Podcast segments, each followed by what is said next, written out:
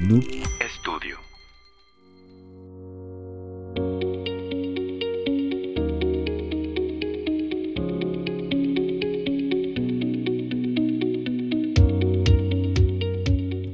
Hola, bienvenidos a Mini Historias, donde relataremos historias fantásticas de la medicina que cambiaron al mundo, personajes y hechos que han hecho de la medicina mucho más interesante y llevadera.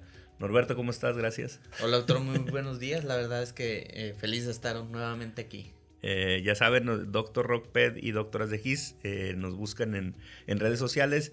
Y la mini historia de hoy se titula Napoleón, hemorroides y la pérdida de un imperio. Napoleón de Bonaparte nació en 1769, murió en 1821. Fue quizá junto con Alejandro Magno uno de los mayores genios militares de la historia. Fue emperador, dictador y personaje contradictorio con un ascenso meteórico. A los 16 años ya era teniente coronel, a los 24 brigadier general, a los 30 primer cónsul y a los 35 eh, emperador.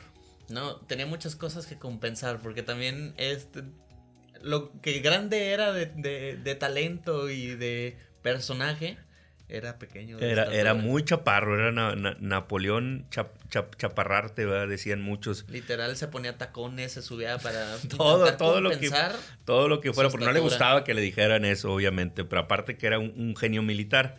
Sí, a los 35 años se declaró emperador en Notre Dame, en, en, en la Catedral de Notre Dame.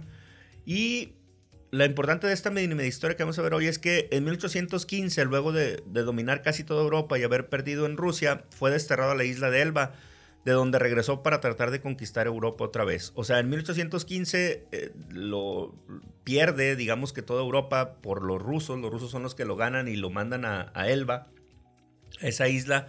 Queda Luis XVIII como, rey de Francia pero Luis XVIII le va bien mal y es un muy mal eh, rey y entonces regresa, se escapa de esa isla de Elba, no saben cómo, y regresa a Francia. Y es que Luis XVIII tuvo que enfrentarse a la, a la posguerra, entonces después de eh, mucha hambre, eh, todo lo consideraron como un pésimo gobernante, en parte pues porque pues él vivía en su burbuja de privilegios y pues no, no llegó a ver sí, no todo llegó lo a demás. Entonces, pues se les hizo fácil una vez de que volvió Napoleón de su destierro, ver todos decir, no, pues estábamos mejor con él. No es como ahorita, ¿verdad? Que, todos le echaban la culpa pues, a, lo que pasó unos años antes. Entonces el mundo le tenía miedo y se agrupó en la séptima alianza contra Francia, con Inglaterra, Prusia, Austria y Rusia o sea, todos dijeron, vamos a darle en la madre a Napoleón porque otra vez si no va, va, a agarrar vuelo aquí. A, ese nivel lo consideraban, o sea, ni siquiera era alguien de la realeza, fue alguien que fue desde abajo. Exacto. hasta llegar a ser uno de los más grandes emperadores del mundo. Cuando ya estaba más o menos, o la batalla más decisiva de si Napoleón iba a seguir conquistando Europa o no, se da en Bélgica, en los pueblos de Brain, Lealut y Planzenot, o Plancenoit. tres millas abajo estaba otro pueblo que se llama Waterloo, que para los ingleses era más fácil de pronunciar. me, me, imagino a los historiadores de... Ah, Waterloo. No, Waterloo, Waterloo ya queda. Es como, imagínate, este, ¿dónde fue, ¿dónde fue la batalla? En Chimalhuacán. No, mejor ponle México. Está más fácil, así, igualito, así quedó. Y, ni siquiera la batalla se dio en Waterloo, pero ya se quedó ahí. Como... Sí, pues era más fácil de recordar. Incluso ahorita los pueblos esos en, en, Bélgica, que Branle, Leod y Planceno de ellos, siguen metiendo sus sus reclamos para que digan que ahí pasó, porque obviamente es turismo y es... Y Waterloo es, el que no, sigan diciendo, no importa. Entonces, desde el punto de vista médico, Napoleón luchaba contra el estreñimiento crónico, montaba a caballo casi todo el día y ya Hipócrates, como lo hemos mencionado antes, él ya tenía esa relación entre equitación y hemorroides. Los que te pasaban mucho tiempo en el caballo, tenían, pues tenían, tenían sí, Que, que, se genera para mantenerte en el caballo.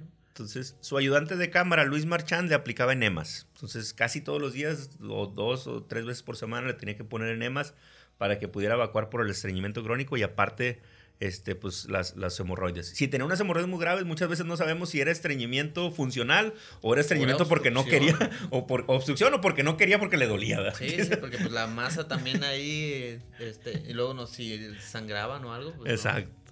Entonces Bonaparte casi no tomaba agua y comía deshoras, por lo que desde muy joven empezó con estas hemorroides.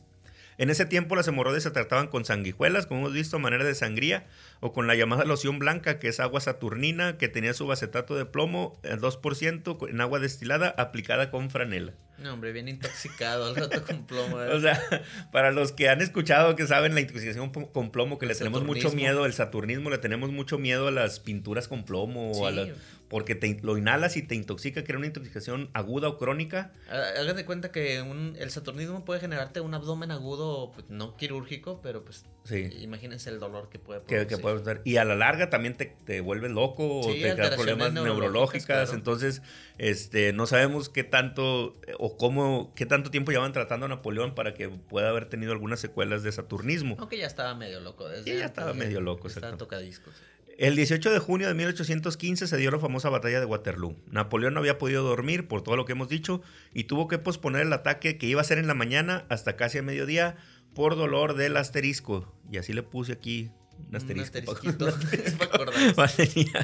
Entonces, esto evitó además que pudiera dirigir la batalla en primera línea, como siempre lo hacía, montando a su caballo, que era Marengo, y cabalgaba de un lado a otro frente de batalla. Esto casi siempre le había permitido descubrir las defensas del, enemigo y tomar decisiones en el instante propio de la batalla que siempre le permitían ganar. Lo que hacía este el de Mel Gibson, ¿verdad? Sí, el de Corazón Indomable. Corazón Valiente, sí. Este, William Wallace, que, que, que para la liberación de Escocia, así como en la película, eso hacía Napoleón, ¿verdad? Que a todo el mundo les, les gritaba y les decía que y, pues si algunos han enseñado las películas es que es necesario que les den un buen... Exacto, este, un buen discurso, un buen, un buen speech, porque, si no...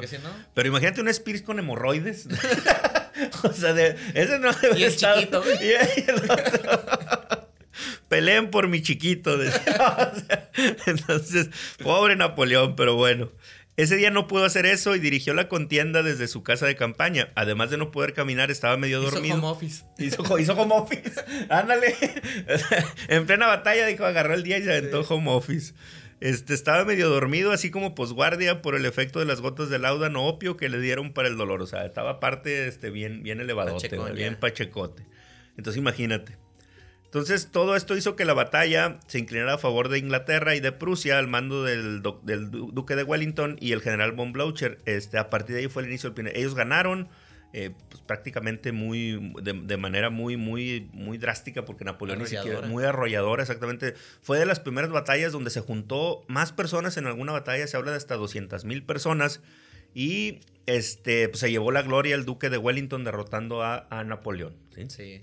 Estamos hablando que es 1815, nada más como comentario. El duque de Wellington, después, eh, él, la guerra de independencia, le, como era un acontecimiento en México, le dan los planos de lo que estaba pasando en México de la guerra, eh, él los, los, los ve, los analiza y dice que si él hubiera tenido dos o tres generales más como José María Morelos y Pavón, él hubiera ganado Napoleón mucho antes. O sea, sabía que eh, María Morelos y Pavón era un genio, militar, a pesar de que era sacerdote y que no era, y me llamó mucho la atención que, que desde ahí dijo, este, yo quiero dos o más María Morelos o billetes de 50. Sí, querían 50. querían 50. Ahora sí que esta derrota para Napoleón fue un dolor en el trasero. Fue un dolor en el trasero, y literalmente de ahí ya no se recuperó. Tanto que no se recuperó que después murió seis años después. Napoleón murió el 5 de mayo de 1821, desterrado ahora en la isla de Santa Elena, en el Atlántico, una isla perdida y en un mundo bien chiquitita que si uno ve en Google Maps ni siquiera casi la veo, ni siquiera aparece. A los 50 años de edad, debido a una hemorragia por una úlcera gástrica, o sea, seguía teniendo a lo mejor hasta varices, sí, problemas, a lo mejor varices varicosas, que es... Y pues si le entraba al chupe como casi todos en esa época, probablemente también tenía enfermedad varicia. O, o no sabemos si, a lo mejor hasta intoxicación por plomo también tenía. Todo. lo que nunca sabremos es si esas hemorroides en Bélgica evitaron que Europa hablara todo el día de hoy, hasta el día de hoy francés todos, ¿verdad? Sí. a lo mejor fue por unas hemorroides por las que por la que se permaneció segmentado toda, Europa. Aunque bueno, ya ahorita ya es una unión otra vez. Entonces, fuera de que Napoleón era un genio militar, igual que Alejandro Magno, que para mí fueron los dos, los dos militares más importantes de la historia, pues obviamente el asterisco le impidió ganar. Así es.